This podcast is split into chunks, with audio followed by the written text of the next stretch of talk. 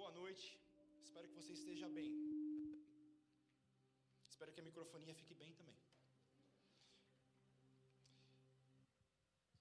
Eu fiquei pensando, o Beto falando de, de coisas da infância, e, e, se tem uma memória que eu tenho de infância que, que é bem legal, é a questão da mesa, de se sentar à mesa. Eu lembro que nós éramos, em alguns no quintal, algumas crianças, né? Nós aprontávamos bastante. Quem foi criança e teve várias crianças aqui juntas no quintal sabe do que eu vou falar. Minha avó morava no quintal, meu tio morava em outra casa e eu morava com meus pais em outra. Então era cheio de crianças. De vez em quando vinham os primos e era uma bagunça. Né? Era bem, era bem produtivo, digamos assim, essa bagunça. E é uma das maiores memórias que eu tenho é justamente da mesa. Porque todos os, os primeiros dias do ano, né, todo dia primeiro de janeiro, a família se reunia e tinha aquela mesa gigante. Então você imagina aquele bando de criança fazendo bagunça, um bando de pai louco com aquelas crianças. Minha avó viva, eu não peguei meu avô vivo, mas peguei minha avó viva, então todo mundo se reunia ao redor da mesa. Isso era, era o meu conceito de família que eu tinha desde criança.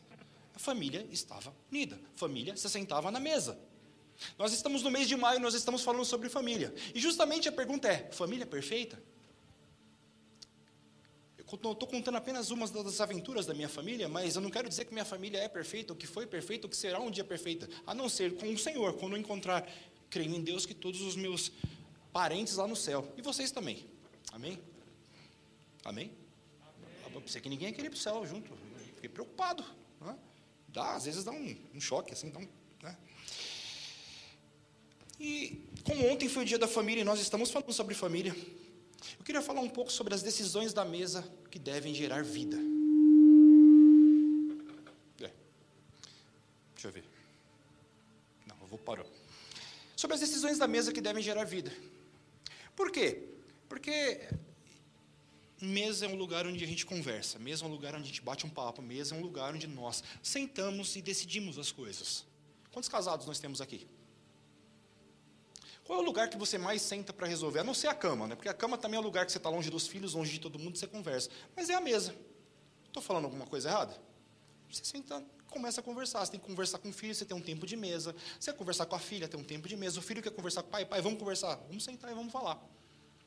Lá em casa, só eu e a Fabi. Mas a gente tem nosso tempo de mesa todos os dias. Ainda mais agora, né? Agora estão os dois em casa, né? Graças a Deus, Digo graças a Deus porque em tudo nós temos que dar graça.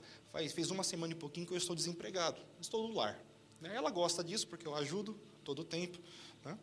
Só que também ela me aguenta todo dia, o dia inteiro. Né? Acho que essa é a parte difícil. Obrigado.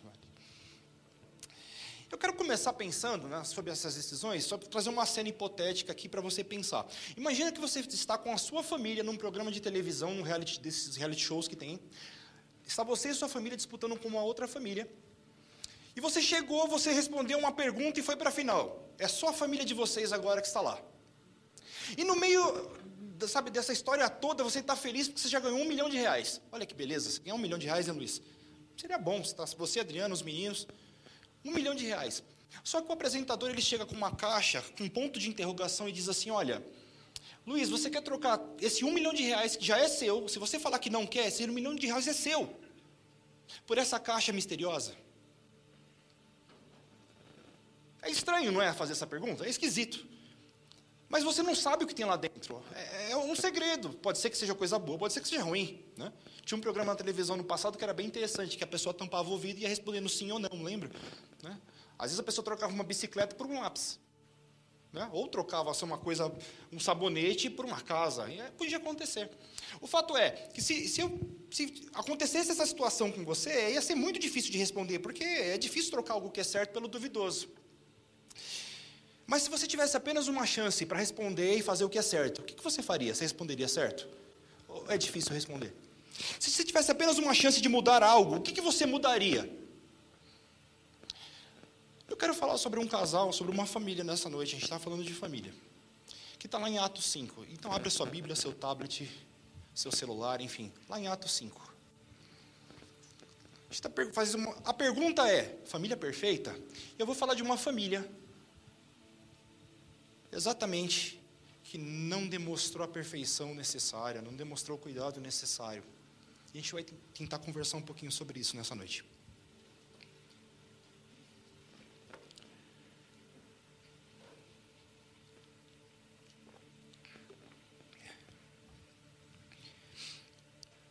Diz assim a palavra de Deus, lá em Atos. Um homem chamado Ananias, com Safira, sua mulher, também vendeu uma propriedade. Ele reteve parte do dinheiro para si, sabendo disso também sua mulher, e o restante levou e colocou aos pés dos apóstolos. Então perguntou Pedro: Ananias, como você permitiu que Satanás enchesse o seu coração ao ponto de você mentir ao Espírito Santo e guardar para si uma parte do dinheiro que recebeu pela propriedade? Ela não lhe pertencia. Ela não lhe pertencia? E depois de vendida, o dinheiro não estava em seu poder. O que levou a pensar em fazer tal coisa? Você não mentiu aos homens, mas sim a Deus. Ouvindo isso, Ananias caiu morto. Grande temor apoderou-se de todos os que ouviram o que tinha acontecido. Então os moços vieram, envolveram seu corpo, levaram-no para fora e o sepultaram. Cerca de três horas mais tarde entrou sua mulher, sem saber o que havia acontecido. Pedro lhe perguntou: Diga-me, foi esse o preço que vocês conseguiram pela propriedade? Respondeu ela: Sim, foi esse mesmo. Pedro lhe disse: Por que vocês entraram em acordo para tentar o Espírito do Senhor? Veja, estão à porta os pés dos que sepultaram seu marido, e eles a levarão também. Naquele mesmo instante, ela caiu morta aos pés dele. Então os moços entraram e, encontrando-a morta, levaram-a à sepultura ao lado de seu marido. E grande temor apoderou-se de toda a igreja de todos os que ouviram falar desses acontecimentos. A história que nós lemos, acabamos de ler acima, pode parecer chocante para você, mas é algo que é relatado no livro de Atos, o primeiro, um dos livros de Lucas, que conta a história da igreja. Eu lembro que até pouco tempo atrás nós tínhamos uma campanha que era Atos 29. Quem estava aqui nessa época lembra. Né? Mas se você ver, Atos só tem 28 capítulos, mas o, nós costumamos falar do Atos 29, que é a igreja dos dias de hoje, é a continuação de Atos, porque a igreja, ela começa em Atos ali, é, o contexto dela começa em Atos, mas ela continua, tanto que nós estamos nos dias de hoje. Esse é o contexto de igreja, nós continuamos sendo igreja nos dias de hoje.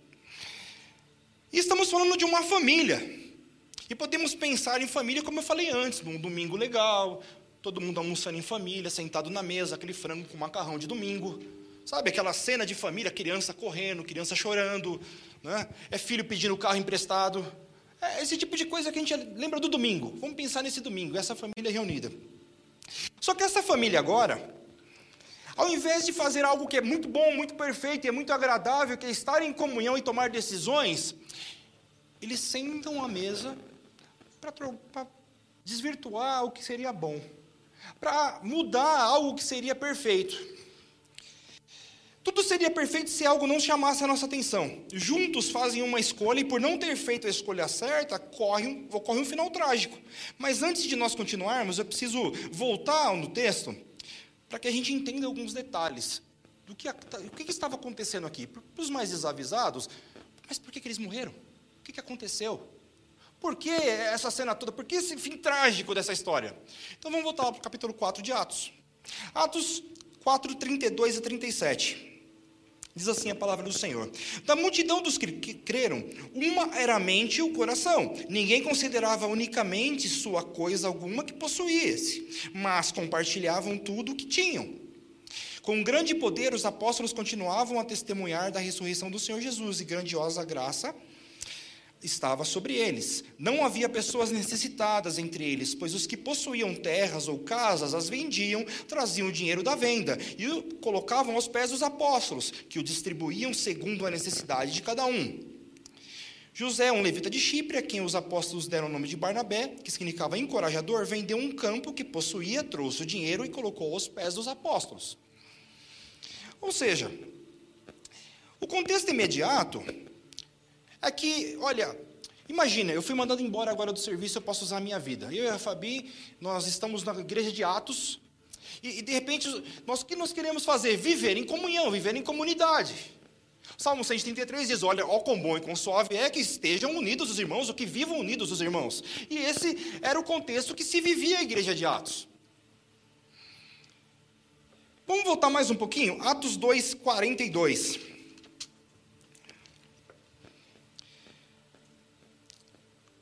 Diz assim o texto. Atos 2, 42. Eles se dedicavam ao ensino dos apóstolos e à comunhão, ao partir do pão e às orações.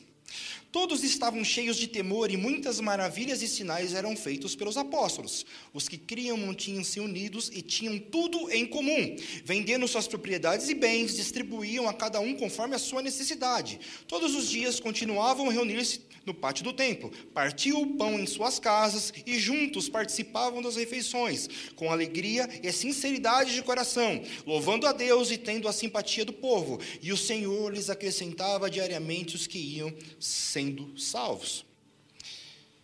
Você viu que. Olha que contexto de comunidade perfeita. O Neto e a Lívia daqui a alguns dias vão para uma fazenda. E, e viver em fazenda é um contexto de comunidade. Todo mundo trabalha junto, todo mundo vive junto, todo mundo se ajuda. Era esse o contexto. E diz que o Senhor supria cada um conforme a necessidade. Não existia falta, não existia, sabe, nada que pudesse impedir eles viverem juntos e bem, felizes. Era o Senhor quem cuidava de todos os detalhes, era o Senhor que estava à frente de tudo. E nós começamos a perceber que para esse casal o problema não era a falta de algo, o problema não era não ter condições. Nós vivemos em uma, estamos em uma pandemia, estamos passando por um período de tribulação, de pandemia. E para muitos o problema é a falta, para muitos o problema é a dificuldade. Quando eu falei de sentar à mesa, para mim e para a Fabi esses dias foi um dia de fazer as contas. Né? Foram dias de fazer as contas. Por quê? O primeiro pensamento que você, que você tem na cabeça é: eu estou no meio de uma pandemia e estou ficando desempregado. E agora? E a nossa conclusão é que o Senhor está cuidando de tudo. E ponto. Não tenho outra coisa a pensar a não ser: o Senhor está cuidando de tudo. Eu não preciso me preocupar. Eu tenho que entregar para o Senhor, confiar nele o resto ele vai fazer. Ponto, simples assim. É fácil? Não. Mas é o que eu tenho que fazer. É o que a Fabi tem que fazer. E esse casal ele só precisava fazer isso, apenas vender uma propriedade que tinha, não sabe se o valor, não sabe se o quanto, quanto era montante, devia ser muito dinheiro. E eles se combinaram de nós vamos vender. E simplesmente a gente vai ficar com uma parte. Talvez na cabeça deles eles pensaram, vai que não dá certo esse negócio. Vai que esse negócio de apóstolo não dá certo. Vai que esse negócio de comunidade é ruim. Vai que, enfim. O problema maior desse casal não era a necessidade, não era não ter, não era dinheiro, enfim. O problema maior que nós vamos encontrar, nós vamos trabalhar nesse texto, é justamente a inclinação desse casal tinha. A inclinação que ele tinha para fazer o que era errado. A inclinação que tiveram de tomar uma decisão errada, quando tinham a oportunidade de tomar a decisão certa. Lembra aquela brincadeira do começo que eu fiz com o Luiz? Você já está com um milhão de reais na mão. Você vai trocar o certo pelo incerto? Pois é. Eles conseguiram fazer isso. Conseguiram estragar tudo. Um dos maiores problemas que nós vivemos nos dias de hoje é justamente que nós agimos da forma como nós queremos agir. Da nossa forma humana, do nosso jeito. Engraçado é que aqui no Brasil a gente pode até citar o jeitinho brasileiro, a gente quer dar jeitinho em tudo, a gente quer fazer da nosso jeito, quer fazer da nossa forma, segundo a nossa vontade. Sabe aquela sensação de bater no peito e dizer assim: deixa que eu resolvo? Você já fez isso? Seja sincero com você mesmo, com Deus. Você já fez isso? Deixa que eu resolvo. Sabe aquela, vou usar a frase que é muito usada nos dias de hoje: deixa que o pai resolve. Deixa que o pai resolve. Sabe? Eu já fiz isso, eu estou sendo bem sincero. Né? Várias vezes. Né? Confessar pecados, né? eu já fiz várias vezes isso. Sabe, de. Se não for eu nessa casa, nada dá certo. Não precisa dizer para mim, não, mas eu acredito que você já tenha feito isso também. Está em tempo de se arrepender. Pois é, às vezes parece, pode parecer engraçado pensar nessas frases, pode parecer, sabe, é, é bem cômico pensar nisso. Mas isso tem se tornado comum a cada dia. Talvez não na sua família, mas uma família próxima, um vizinho próximo, alguém que você conheça, tem passado por momentos assim. E as coisas tendem a não dar certo. Enquanto nós vemos que na Bíblia nos ensina o quê? Lá em Mateus 5. Seja feita a tua vontade, a oração que o Senhor nos ensinou. Parece que nós nos conturbamos, nós mudamos completamente esse texto e diz assim: Senhor, que seja feita a minha vontade. Isso é, quando nos lembramos que existe um Senhor sobre as nossas vidas. Ao invés de dizer, Senhor, seja feita a tua, não, que seja feita a minha. Que às vezes Jesus nem é lembrado nessa hora. Lembramos, não lembramos realmente que existe um Senhor, que existe um Salvador, que existe alguém que morreu por nós e que pode nos ajudar em qualquer situação. Um testemunho rápido, tá? para contextualizar isso que eu estou falando. Num sábado antes de eu ser mandado embora, eu fiz uma oração para o Senhor. Eu falei, Senhor, a situação é essa, essa. Existe algo que eu esteja fazendo de errado? Alguma situação que está me prejudicando? Existe algo que eu estou fazendo que, que não está te honrando? Porque eu não estou entendendo o que está acontecendo. Na terça-feira eu fui mandado embora. Amém. Eu falei, eu senti paz. E a Fabi, a Fabi sabia isso. Pergunta para ela depois como é que foi minha cara. Eu fiquei muito em paz. Mas o fato é, voltando aqui para o texto, que Deus tem sido deixado de lado nas decisões, enquanto o homem tem se tornado o resolvedor das situações, aquele que faz, aquele que põe a mão na massa, é aquele que vai lá. Deus está muito parado, então eu vou lá e vou resolver. Deus está sem agir, então eu vou fazer a minha vontade. Foi assim com Ananias e Safira.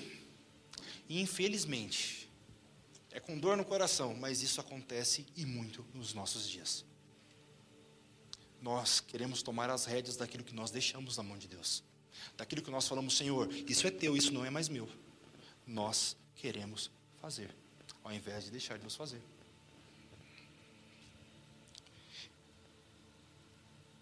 Tem um evangelista americano chamado Billy Sunday. Ele é um ex-atleta de beisebol americano. Procura depois, você vai achar bastante informação sobre, sobre ele. Né? Ele era um jogador, era um ex-jogador de. Isso em 1880, mais ou menos, na década de 1880. E ele deixou de, se, de ser um jogador de beisebol e se tornou um grande evangelista. E uma das suas frases, ele disse o seguinte: a tentação é o diabo olhando pelo buraco da fechadura. Ceder à tentação é abrir a porta e convidá-lo a entrar. Imagina a tentação de agora de Ananias e Safira, você ter um grande dinheiro nas suas mãos, você ter posses na sua mão, e tudo que você tinha que fazer era viver bem com aquele dinheiro. Como? Distribuindo. E simplesmente eles se juntam para tomar uma decisão errada. O que será que eles se apegaram naqueles dias? O que será que nós temos nos apegado no dia de hoje? O que será que a oração deles se inclinou naqueles dias? E o que será que o nosso coração tem se inclinado nos dias de hoje? O que será que meu coração tem desejado? Nossa inclinação natural não é para o bem. Vamos lá para Gênesis 3. O que, que acontece lá? Aparece uma serpente falante, que para muitos é uma loucura, mas essa serpente começa a falar com, com Eva,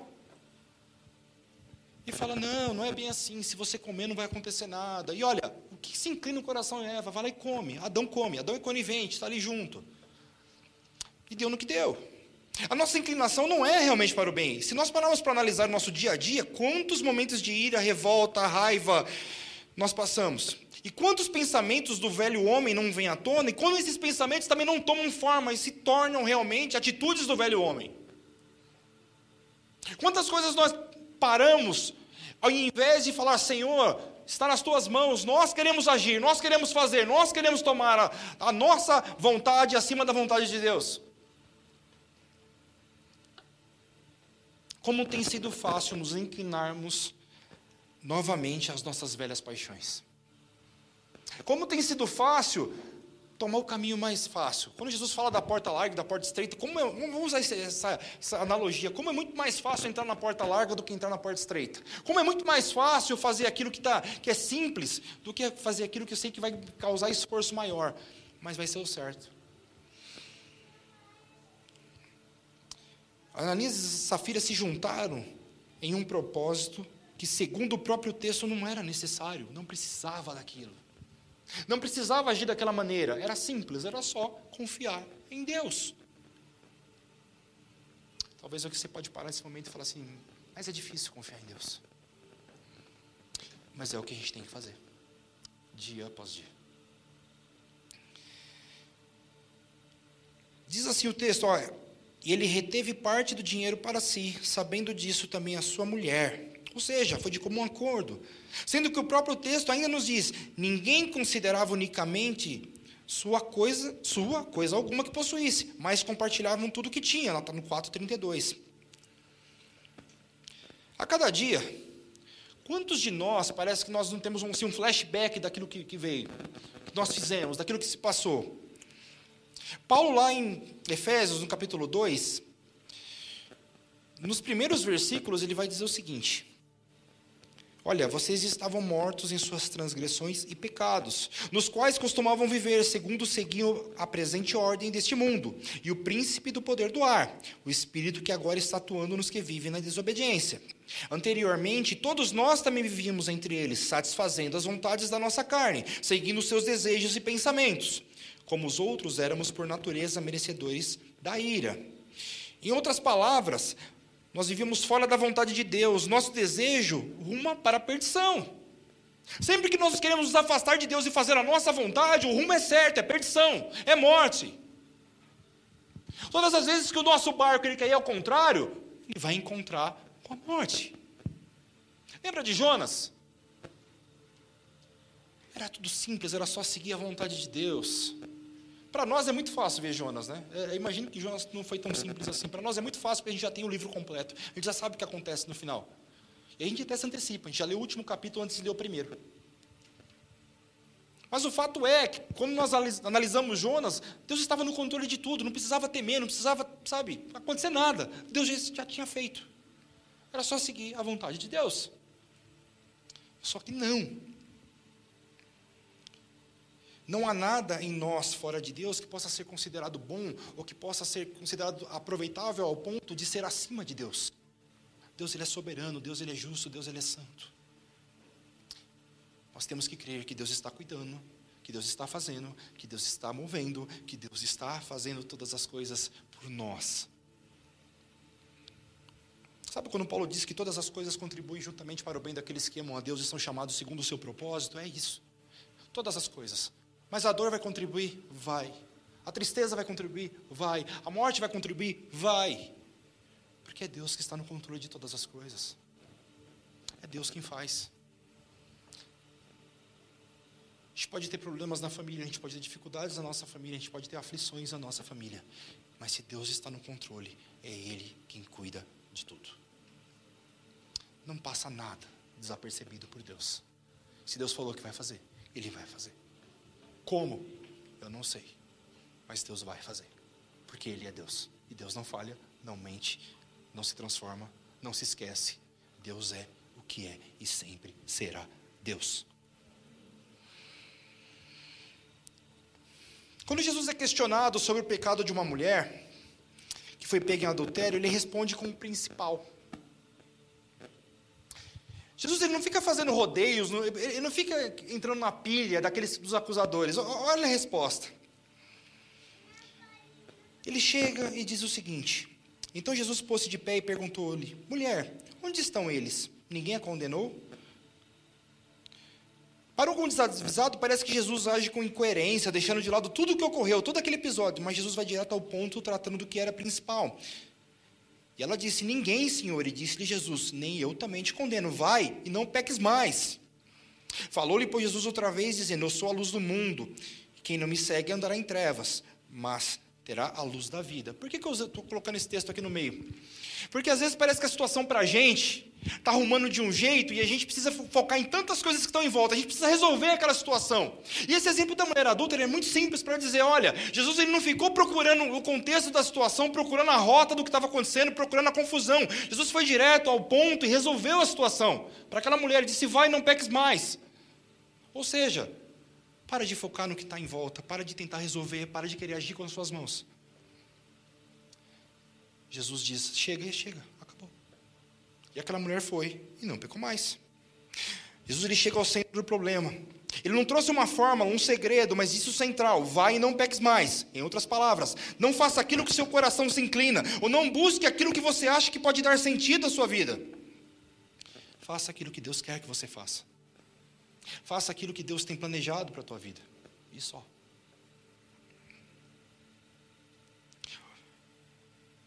O fato é que ao longo do, das épocas, dos anos, das décadas, nós temos buscado em, eh, muitas vezes nosso próprio prazer e a nossa própria realização. Nós nos esquecemos que estamos debaixo do cuidado pleno e absoluto de nosso Deus.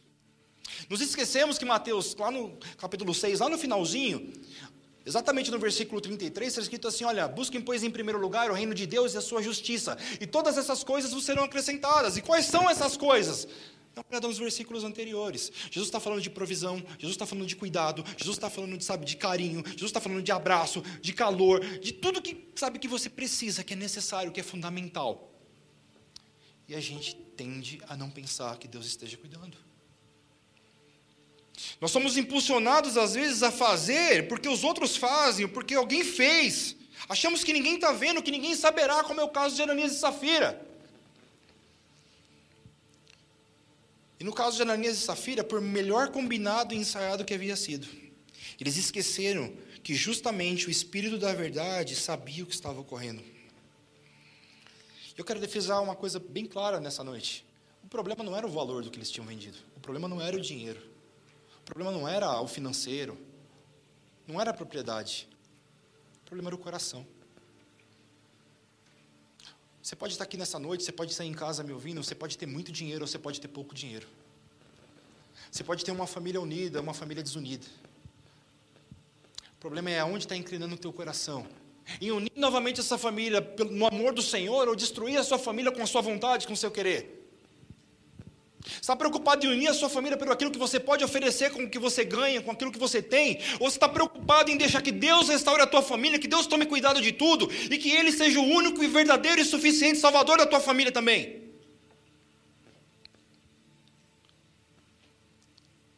Nós temos que entregar realmente o controle para o Senhor e deixar que Ele faça.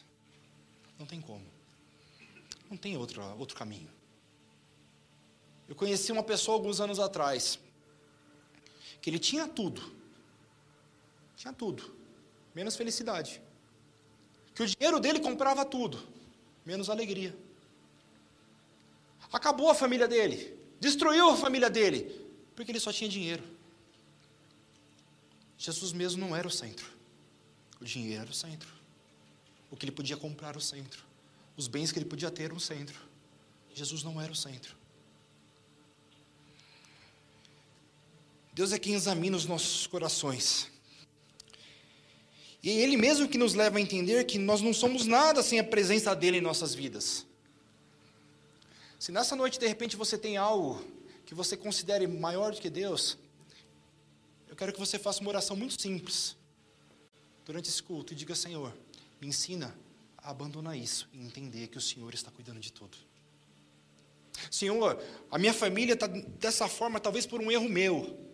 Então, conserta isso por mim, porque eu não tenho poder, eu não tenho prazer, eu não consigo fazer nada que isso possa mudar. O Senhor pode. É entregar para o Senhor o que é dele. É deixar nas mãos do Senhor aquilo que só Ele pode fazer. É deixar nas mãos do Pai o que só Deus consegue consertar. E para de tentar consertar.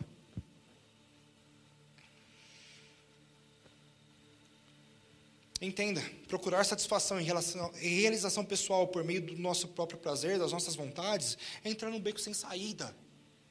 Achar que eu consigo, que eu posso, que eu sou bom, que eu sou bonzinho, enfim. É entrar num beco sem saída. Como casal, como família, nossas decisões devem ser feitas debaixo da vontade de Deus. Voltamos ao ambiente da mesa. Você quer ter uma decisão acertada como família? Você quer ter uma decisão acertada como casal? Tenha essa decisão debaixo da vontade de Deus. Tenha essa decisão em oração. Deixa que Deus faça. Mesmo que Deus nos diga um sonoro não. Mesmo que Deus fale não. Não é. Entenda, ainda assim é a melhor. Ainda assim é a vontade de Deus sendo manifesta na sua vida. É difícil tomar um não? Quem gosta de tomar não? Acho que ninguém gosta. Mas eu sei que é o melhor de Deus. Não pensa que eu nunca tomei não. Eu já tomei vários nãos de Deus. Não dói. Sabe, esfola. Ainda mais quando não com uma coisa que envolve sentimento, que envolve amor, que envolve carinho, que envolve cuidado, que envolve futuro. Não é fácil. Mas eu sei que é o melhor de Deus para a vida. A nossa vida não é igual o Todo-Poderoso. Lembra daquele filme do Jim Carrey? Que vai lá, aperta o Enter e dá. Todo mundo é. Todo mundo ganha, todo mundo é feliz e vira um caos no mundo. O nome de Deus traz paz também. O nome de Deus traz vida. O nome de Deus restaura. O nome de Deus prepara para o sim de Deus. Pode parecer estranho, mas o nome de Deus ele faz isso. Salmo 1 ele vai falar um pouco sobre isso. Sabe, estar na vontade de Deus e seguir a vontade de Deus. Ele vai, ele começa dizendo assim: como é feliz aquele que não segue o conselho dos ímpios, não imita a conduta dos pecadores, nem se assenta na roda dos zombadores. Ao contrário, sua satisfação está na lei do Senhor, e nessa lei medita dia e noite. É como árvore plantada à beira das águas correntes, dá fruto no tempo certo, e as suas folhas não murcham. Tudo o que ele faz prosperará. Nesse cenário que a gente imagético que, que o salmista escreve, ele nos compara a uma árvore, um justo a uma árvore que é plantada em algum lugar. Essa semana passou aquele filme da Milagre na Cela 7. A maioria deve ter assistido esse filme. Um dos, digamos assim, dos protagonistas do filme, ele olha, ele, ele sempre vê uma árvore, né? E eu fiquei prestando atenção naquela árvore, as analogias que aquele filme tem. Eu não vou ficar falando da analogia do filme, foi coisas que eu conversei com a Fabi em casa. Mas o fato é que assim, a gente nunca presta atenção numa árvore, a não ser que ela tenha algo para dar que nós desejamos. Você já ficou olhando para uma macieira se não tiver maçã, maçãs lá para você colher? Você não vai olhar, vai ser apenas uma árvore, está passando. Eu gosto de ir para a casa dos meus, meus pais no interior de São Paulo, e quando a gente passa em determinados lugares, só tem mato. É, tem, você vê alguma coisa não ser mato? É mato. E árvores? É, a gente não faz. Mas se aquela árvore tiver algum fruto e aquele fruto for vistoso, vai chamar atenção e a gente vai ficar olhando para aquilo. E olha que que interessante que essa analogia que o salmista faz. Quando nós estamos e, e, focamos a nossa vida em Deus, nós estamos com os nossos planos, projetos, com as nossas vontades, com os nossos desejos, com, com tudo aquilo que nós queremos, na presença de Deus, nós somos comparados a essas árvores que são plantadas junto a ribeiros, que no tempo certo elas dão frutos, elas aparecem. Ela pode estar lá quietinha, plantada lá. O não de Deus pode nos deixar quietinho, plantado lá perto do, dos riachos, lá perto do, da água. Pode parecer que nada está acontecendo nas nossas vidas, pode parecer que nada está tomando forma, pode parecer que nada vai acontecer de bom, pode parecer que, sabe, não tenha sentido. Mas no tempo certo, é Deus quem faz acontecer. É Deus que frutifica. É Deus que nos torna vistosos. É Deus que, que faz que, que as pessoas olhem e vejam: olha, tem diferença e as coisas aconteceram. Como vocês conseguiram? Simples. Deus.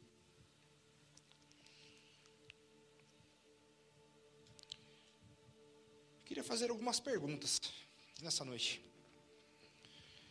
Para a gente voltar lá para Ananias e Safira e pensar um pouco na nossa vida também, como, como família, como pessoas, como aqueles que buscam ao Senhor, ou aqueles que querem buscar mais ao Senhor. Se eles em nada tinham falta, por que mesmo assim escolheram o mal? Será que a graça ainda os constrangia? Será que a graça de Cristo? E eu estou falando disso de primeiro século, estou falando de, sabe, de um momento em que Jesus acabou de morrer. Que os apóstolos ainda davam testemunhos de ter visto Jesus fazendo. O Beto falou agora há pouco da multiplicação de pães. Muitos dos apóstolos viram aquilo, sabe? Viram acontecer. Comeram daquele pão. Era recente. Muitas pessoas que estavam naquele contexto ainda viram o agir do Senhor, viram o poder do Senhor sendo manifesto, viram gente ressuscitando, viram o Senhor ressuscitar. E olha o contexto, de repente já se perderam. Será que a graça do Senhor já tinha perdido sentido? Será que a graça de Cristo, o sangue derramado lá na cruz, já não tinha mais poder sobre aquelas vidas? Se a graça de Cristo não nos constrangia mais, ou se a graça de Cristo não nos constrange mais, nós precisamos rever o nosso cristianismo. Nós precisamos rever aquilo que nós temos vivido. Nós precisamos revisar a nossa fé. Se nós não queremos mais, não queremos mais que o Senhor pode mudar a história nos dias de hoje ainda, a gente precisa rever. Rever os conceitos, voltar para a Bíblia. Sentar, ter tempo com Deus, ter tempo de, sabe, de de qualidade com Deus. Pegar novamente a palavra de Deus e comê-la, sabe? Degustá-la. Parar e, e ter um versículo difícil, você não está entendendo, é começar a se debruçar em cima dele e entender aquilo que Deus quer para a tua vida. É tempo de voltarmos ao Senhor. É tempo que a nossa família retorne ao Senhor. É tempo que a graça do Senhor nos encha novamente e que todas as outras coisas sejam abandonadas. Se o nosso coração não se entristece mais com os nossos erros, com os nossos pecados, está na hora de nos arrependermos novamente e voltar de verdade ao caminho do Senhor, a andar conforme a verdade do Senhor, a ter alegria novamente de cantar o que nós cantamos nessa noite. É ter alegria novamente de ouvir realmente as cadeias quebrando e nós sermos libertos de tudo aquilo que nos prende, daquilo que nos amarra, daquilo que nos deixa mal, daquilo que destrói a nossa família. Semana passada a pastora falou um pouquinho sobre a questão do celular e, e quantas vezes a gente está presente, mas ausente nas nossas famílias. Quantas vezes nós estamos em família, mas estamos sozinhos? Por quê? Nós estamos no nosso mundo no mundo virtual.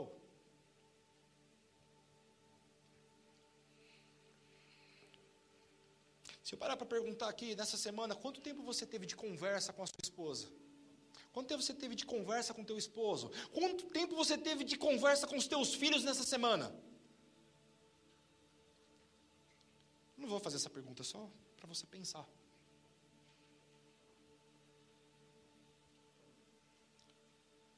precisamos voltar, voltar ao Senhor. Precisamos voltar a nossa família ao Senhor.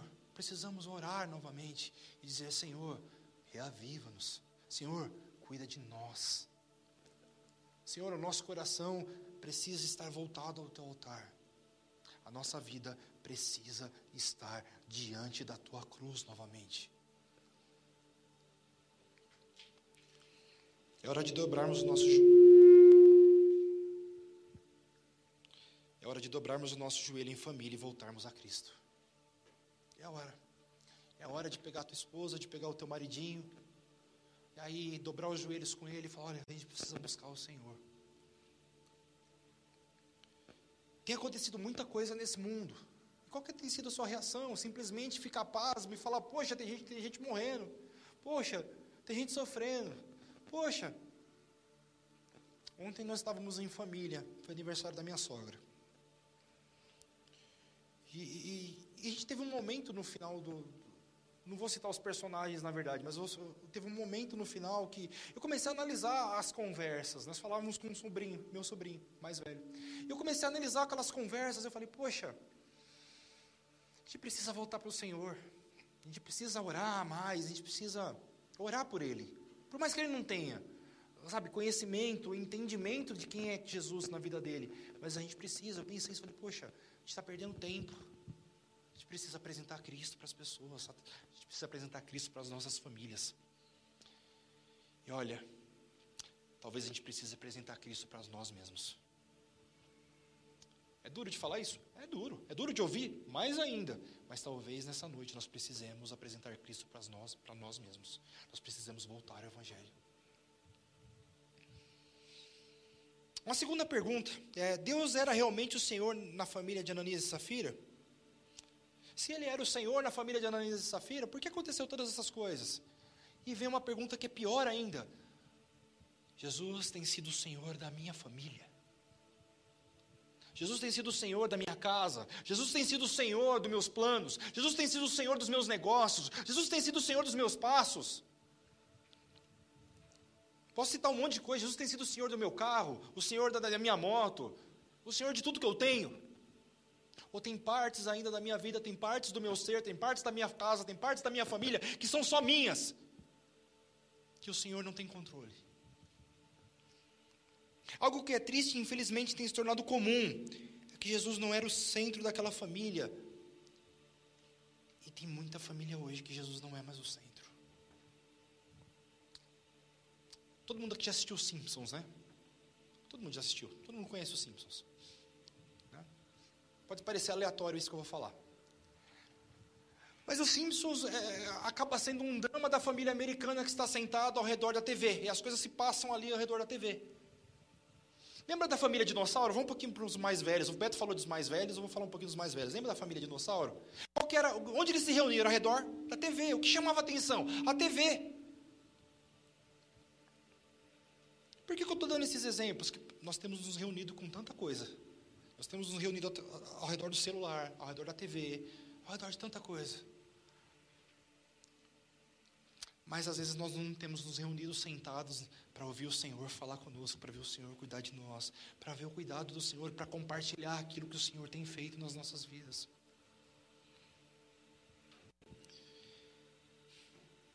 Quando nós deixamos de entregar a Deus nossa vida, nossa atitude, nossa vontade, nós estamos fadados a agir conforme a nossa vontade, ou pior, a vontade do príncipe desse século. Como Paulo disse lá em Efésios 2. Nós vivíamos segundo a vontade do príncipe desse século, fazendo a vontade dele.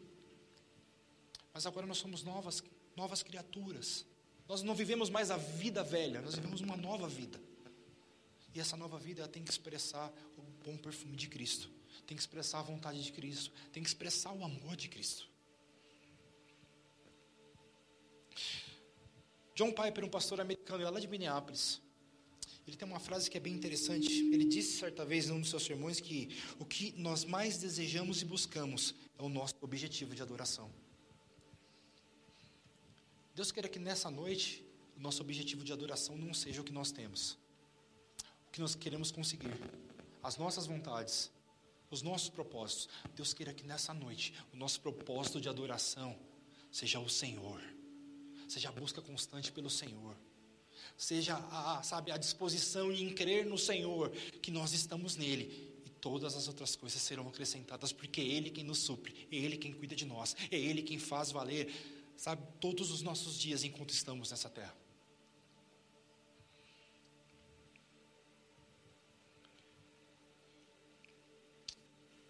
Para a gente concluir, Posso o louvor já ir subindo, já vai tocando.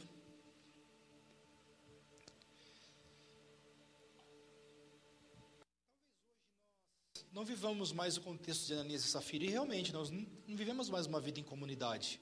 Nós não vivemos todos juntos. Eu não vejo o Du todos os dias, embora eu converse com o Du todos os dias. Nós não partilhamos o pão todos os dias. Talvez eu não veja o Juninho todos os dias. A gente não partilha o pão todos os dias. E isso pode ser um impeditivo para você pensar, poxa, mas no tempo de Ananias e Safira, esse tipo de vida, esse tipo de comunhão, esse tipo de, de andar junto era no tempo dele. Talvez você possa dizer, ah, mas naquele tempo tudo bem, era muito mais fácil, não precisava pegar ônibus, não precisava trabalhar, não precisava. O tempo pode não ser o mesmo, mas o evangelho continua sendo o mesmo. O tempo pode não ser o mesmo, mas Deus continua sendo o mesmo. O tempo pode não ser o mesmo, a comunidade pode não ser a mesma, mas o sacrifício de Jesus na cruz é o mesmo. O sangue derramado é o mesmo. Jesus não mudou. Jesus continua sendo o mesmo ontem, hoje, eternamente, ele sempre vai ser. O reinado de Cristo se estende à eternidade passada, à eternidade futura, e nada muda isso, nada transforma isso, nada apaga isso. Cristo continua sendo Senhor e Rei. Nós mudamos. Infelizmente nós mudamos. Mas Cristo continua sendo o mesmo. O tempo pode não ser o mesmo, mas Cristo continua sendo o mesmo. O Espírito Santo continua falando nos nossos corações. Ele continua nos convencendo do pecado, da justiça e do juízo. É o mesmo Espírito Santo que continua habitando em mim e em você. Confesso que essa semana foi dura essa palavra no meu coração e sabe, Deus mostrou muita coisa.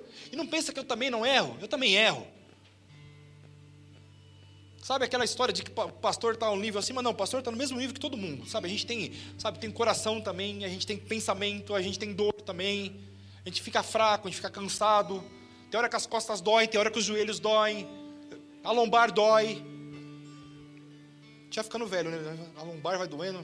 Terrível isso. O joelho, então, nem se fala. A gente tem as mesmas inclinações. Essa semana, menos, eu estava contando ali na sala de oração hoje. Pelo menos três vezes nessa semana eu acordei de madrugada com essa palavra e o Senhor falando comigo coisas que eu falei, poxa Senhor, mas Eu me via nessa palavra também. Falava, Senhor, é isso? Não é isso. Vai lá, fala. Essa semana, pelo menos duas vezes eu acordei, olha, estar em casa, e não foi despertador, não. Eu falei, a, a Fabi está de testemunha. Não foi o despertador, era cinco e meia da manhã, pelo menos duas vezes eu acordei, mas eu orei por tanta gente. Talvez eu tenha orado por vocês, você nem sabe. E eu fiquei tempos, ó, horas ali, sem, sabe, orando. O Senhor me despertando a orar. Porque eu tenho falado, Senhor, eu não quero ser o mesmo a cada dia. Não é porque eu estou em casa, eu estou desempregado. Sim, estou. Mas eu quero continuar sendo bênção. Quero continuar sendo, Pai, é um alvo da tua graça, aquele que faz algo pelo Senhor. Eu quero continuar sendo os teus pés nessa terra. Eu quero continuar sendo as tuas mãos. Eu quero continuar sendo a tua voz nessa terra, Senhor. Esse inconformismo tem que estar em nossas vidas dia após dia. Esse inconformismo tem que se estender às nossas famílias dia após dia. Eu quero convidar você hoje a lembrar da inclinação do coração de Ananias e Safira e comparar com a sua inclinação e assim deixar que o Pai seja novamente o número um das tuas vontades, o número um dos teus desejos, o número um daquilo que você busca. Você quer que as coisas mudem na tua família? Você quer que as coisas mudem na tua casa? Você quer que as coisas mudem, no, sabe, em todas as áreas da tua vida? Deixa Deus ser o primeiro da tua vida e único da tua vida.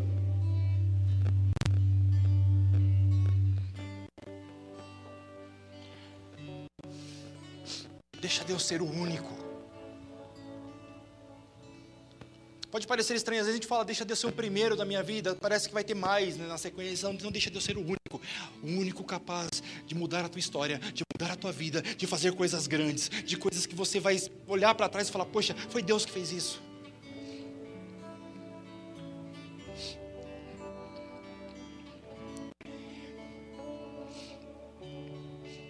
Essa semana Deus me fez lembrar de, um, de, um, de uma história, não, não vou citar nomes porque ele está aqui. Eu lembro de uma época na vida de um, de um irmão, muito irmão meu, que eu estava no supermercado com a minha esposa. E eu, sabe, me, me encheu de lágrimas disso, porque é ser bênção, é ouvir a voz do Senhor. Eu lembro que a gente estava no supermercado e Deus falou assim: Olha, compre uma lata de leite, me leva lá. E eu não entendi aquilo na hora, eu não entendi. Eu falei: Senhor, o que está acontecendo? Mas por quê? Eu me sentia mal, eu falei: Vou me sentir constrangido, eu vou chegar com uma lata de leite lá. Só que depois eu fui entender a situação que estava acontecendo e eu vi o quanto Deus era bom, o quanto uma criança precisava de uma lata de leite. Eu pude glorificar Deus, não é porque era eu, não, porque Deus tinha falado e Deus continuava falando. Eu falei, poxa, Deus ainda fala, Deus ainda é bom. Mas por quê? Justamente porque eu estava sensível à voz do Senhor. Eu quero te convidar a estar nesse patamar, a ser sensível à voz do Senhor, a deixar que Deus cuide e mude, transforme.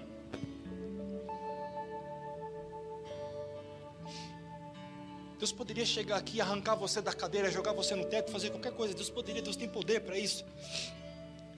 Mas Deus prefere que você seja, que você tome uma atitude de fé, tome um passo de coragem nessa noite e diga: Senhor, eu me rendo aos teus pés. Senhor, eu quero, eh, eu quero que o Senhor faça algo novo na minha vida e eu volte a sentir, que minha família volte a sentir a tua vontade, que a minha família volte a andar nos teus caminhos, que a minha família volte a ser bênção, que eu volte a ser bênção para o Senhor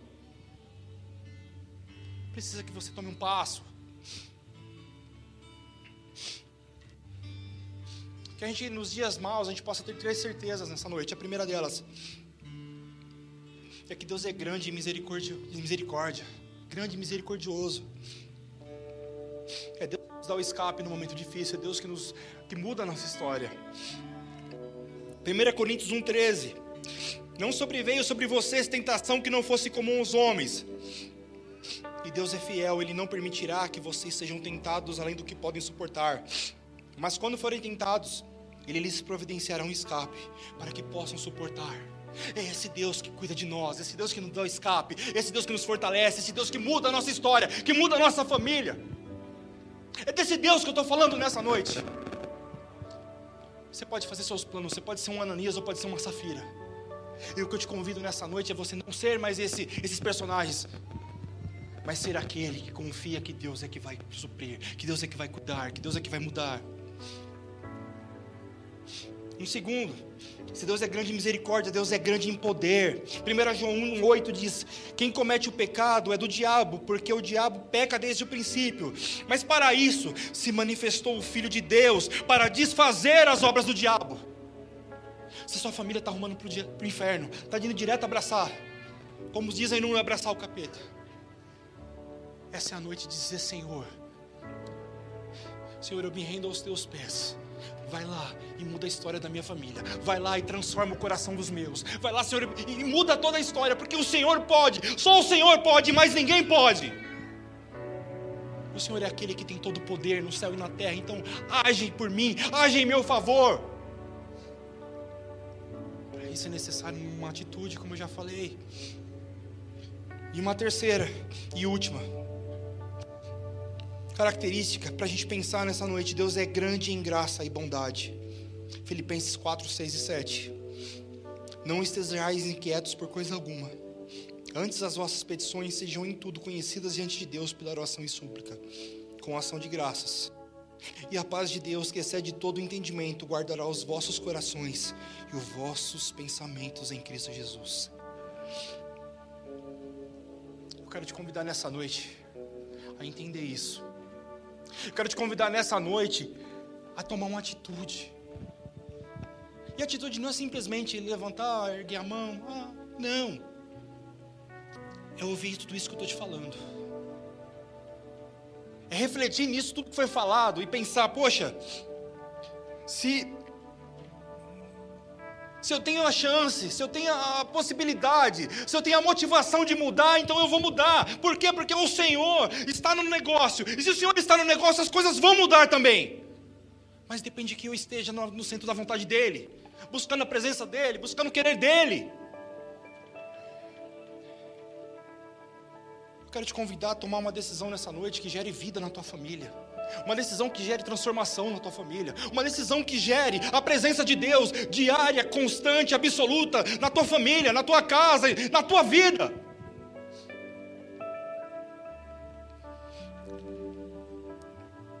Como eu já falei, eu creio num Deus que, que sabe que faz e nos surpreende. Mas eu sei que Deus espera de nós que nós nos voltemos a Ele, que nós nos debrucemos a Ele que nós digamos, Senhor, olha, que seja feita realmente a tua vontade. Eu entrego em tuas mãos, eu entrego, sabe, nos teus pés essa situação e eu confio. Tá doendo, tá doendo. Tá triste, tá triste, mas eu confio que no teu tempo o Senhor vai fazer coisas grandes e firmes que eu não sei, mas que o Senhor sabe. O Senhor vai cumprir o seu propósito. Eu orei 16 anos pelo meu pai. Meu pai não era cristão. Meu pai se dizia católico. E eu orei 16 anos por ele. Teve um momento da minha vida, e eu confesso isso, que eu achava que meu pai não ia, se chegar ao Senhor. Deus usou situações que eu não entendi. Deus usou propósitos que eu não entendi. Mas meu pai se chegou aos pés dele. E sabe o que é mais interessante, irmãos? Deus ele é tão bom e misericordioso, não é porque eu mereço, não. Deus ainda proporcionou que eu batizasse meu pai aquele dia, até hoje eu não acredito. Às vezes eu, eu paro para pensar e não foi filmado. Eu queria ter a filmagem, sabe, pro resto da minha vida para lembrar disso.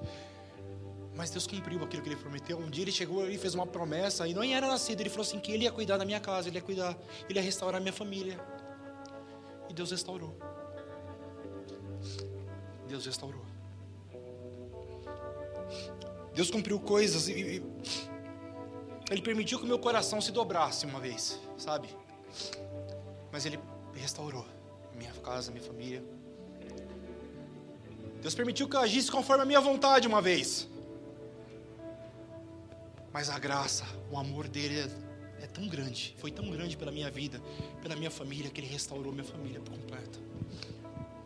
E onde isso vai parar? No céu, no reino dele. Simples. É isso que eu espero, é isso que eu busco. É isso que eu te convido a fazer nessa noite mês da família. Ontem foi o dia da família. Quero te convidar a ficar de pé nesse momento. O louvor já está aqui. E a cantar essa canção, não como apenas mais uma, mas como um pedido de entrega ao Senhor, como um pedido de renúncia, como um pedido de Senhor, toma conta de mim, toma conta dos meus, toma conta da minha casa, toma conta da microfonia também, Senhor. Toma conta dela. Talvez você em casa você não está entendendo, mas passou. Faz essa oração, Senhor, nessa noite. Essa oração de renúncia. Essa oração de entrega. Essa oração de deixar nas mãos do Senhor o que é dele. E Ele cuida. Já te falei antes, não vai ser fácil. Mas deixa Deus gerar vida em você. Deixa Deus gerar vida na tua casa. Tem esse momento com o Senhor.